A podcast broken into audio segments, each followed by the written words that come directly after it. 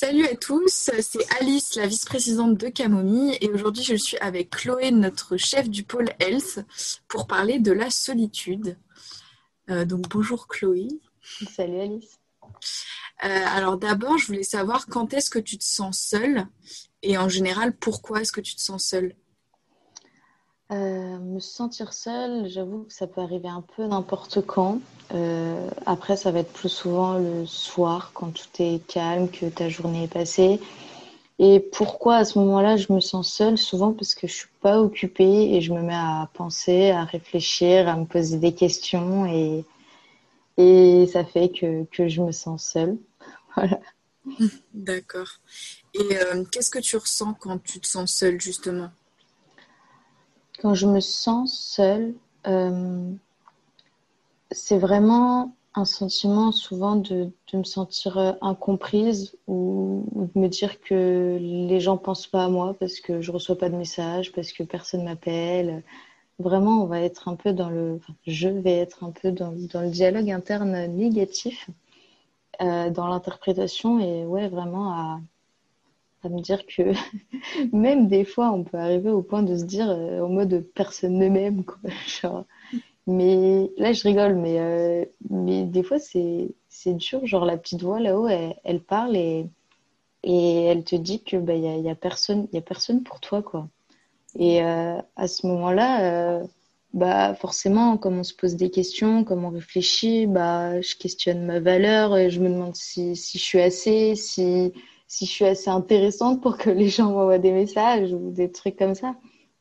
Et il y a un peu ce sentiment de, bah, de se sentir un peu abandonné et un peu déconnecté du, du monde, comme si, comme si on n'avait pas notre place dans, dans le tout, puisque forcément, si on se sent seul, c'est qu'on n'est pas intégré dans un tout.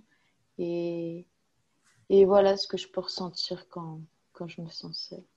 D'accord, c'est tout le côté un peu d'intégration, de se sentir euh, à l'écart. Ouais, carrément, sentir à l'écart. Et du coup, qu'est-ce que tu as besoin quand tu ressens ça, quand, es, quand tu te sens seule? Euh, Dans ces cas-là, il y a la partie, on va dire, plutôt créer du lien social, parler, discuter, être écouté aussi, parce que parfois le fait de, de, le formuler, de mettre des mots dessus et de le partager à quelqu'un qui nous écoute sans jugement, ça peut nous permettre de, dépasser ce sentiment. Et euh, ça peut aussi être euh, l'occasion de faire de l'introspection.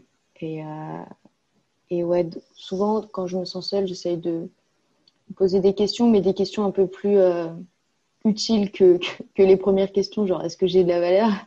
Mais ouais, des, plus des questions d'introspection dans le sens où qu'est-ce qui, qu'est-ce qui est important pour moi? Qui est important pour moi? Est-ce que cette personne vraiment ne pense pas à moi parce qu'elle m'aime pas? Ou c'est juste qu'elle est carrément en train de faire autre chose comme moi ça m'arrive de faire autre chose et de pas envoyer des messages.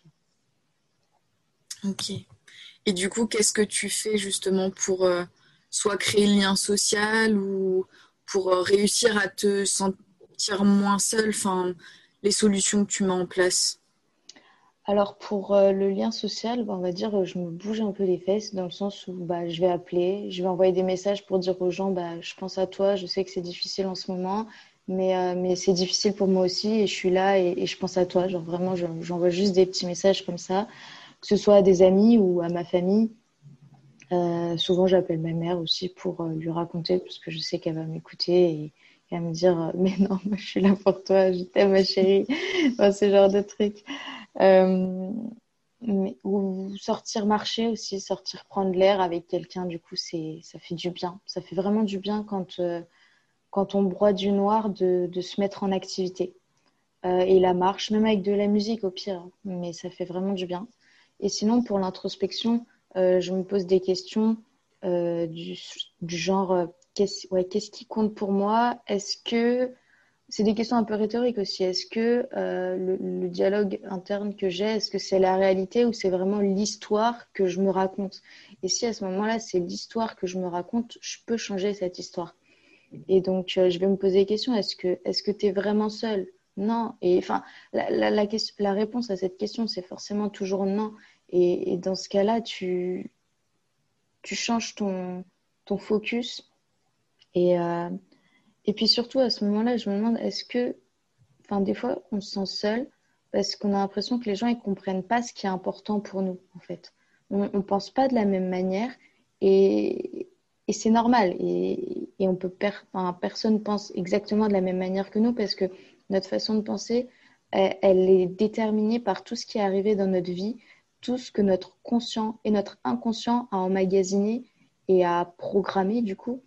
Et donc, la question aussi que je me pose à ce moment-là, c'est est-ce que ça change vraiment quelque chose que ça n'ait pas du sens pour les autres tant que ça, a du sens pour toi en fait? Parce que ouais souvent quand on se sent seul quand on se sent incompris mis à l'écart c'est parce qu'on a le sentiment bah, que les autres ouais comprennent pas ce qui est important pour nous comprennent pas que ça a de la valeur que tel ou tel truc ça peut nous blesser. Et euh, mais, mais c'est normal et, et, des fois les choses qui ont du sens ouais pour nous n'ont pas forcément du sens pour euh, pour les autres. Oui. Voilà. C'est, je pense que c'est pour ça aussi, euh, en même temps d'avoir ces moments de solitude où tu peux justement faire ce qui te plaît euh, tout seul, sans forcément avoir besoin de personne autour. Mais c'est aussi important d'avoir des, d'être entouré des bonnes personnes qui te font, qui ont les mêmes intérêts que toi. Carrément. Enfin, faire euh, entre guillemets, quand tu vas chercher à donner du sens à ce que tu fais, évidemment, il y a des personnes avec qui tu peux partager et qui vont partager aussi cette, euh, perspective et, ça fait du bien. Et puis, quand on se met à parler, on se rend compte que, euh, qu'il y a quand même pas mal de personnes qui vivent les mêmes choses que nous et, ça rassure. C'est, vraiment le plus, la première marche, c'est vraiment de parler, d'aller, d'aller parler, d'aller se confier et c'est dur parce qu'on se met dans une position de vulnérabilité. C'est un peu tabou, c'est un peu honteux de dire, enfin, maintenant, moi, avec le Covid, mais dans le sens, ça a toujours été un peu tabou de dire que je me sens seule. Alors que dans la société, maintenant, le, le but, c'est euh, enfin, c'est d'avoir un grand groupe d'amis, on va dire, enfin, dans le sens où, l'aspect social, il est vachement valorisé, on va dire, il est vachement. Euh... Ouais, il est vachement valorisé. Donc, dire qu'on se sent seul ou qu'on fait des choses seul, des fois, c'est connoté négativement. Mm. Et des fois, on peut avoir honte ou peur d'aller de, de, vers les autres en, en assumant qu'on se sent seul. Et, euh, et c'est vrai que c'est le plus difficile, du coup, de, de faire la démarche, d'aller parler, mm. d'aller chercher l'écoute, de rencontrer des gens, de créer du lien. Mais, euh, mais une fois ce, cette marche passée, c'est c'est libérateur et on se rend compte que la personne, elle est dans le même état que nous, souvent, surtout en ce moment. Donc, euh... Oui, je pense qu'on l'a beaucoup vu là avec le Covid et la situation où on est un peu euh, tous euh, seuls quelque part. Euh, c'est un peu difficile. Mais du coup, est-ce que quand même, euh, malgré ça, tu as quand même des moments où ça te fait du bien de passer du temps toute seule? Carrément. Souvent, en plus, je fais le, le choix, on va dire, de passer du temps seule pour, euh, pour apprendre à, être avec moi-même, en fait. Et finalement, être jamais seul, puisqu'on est toujours avec soi.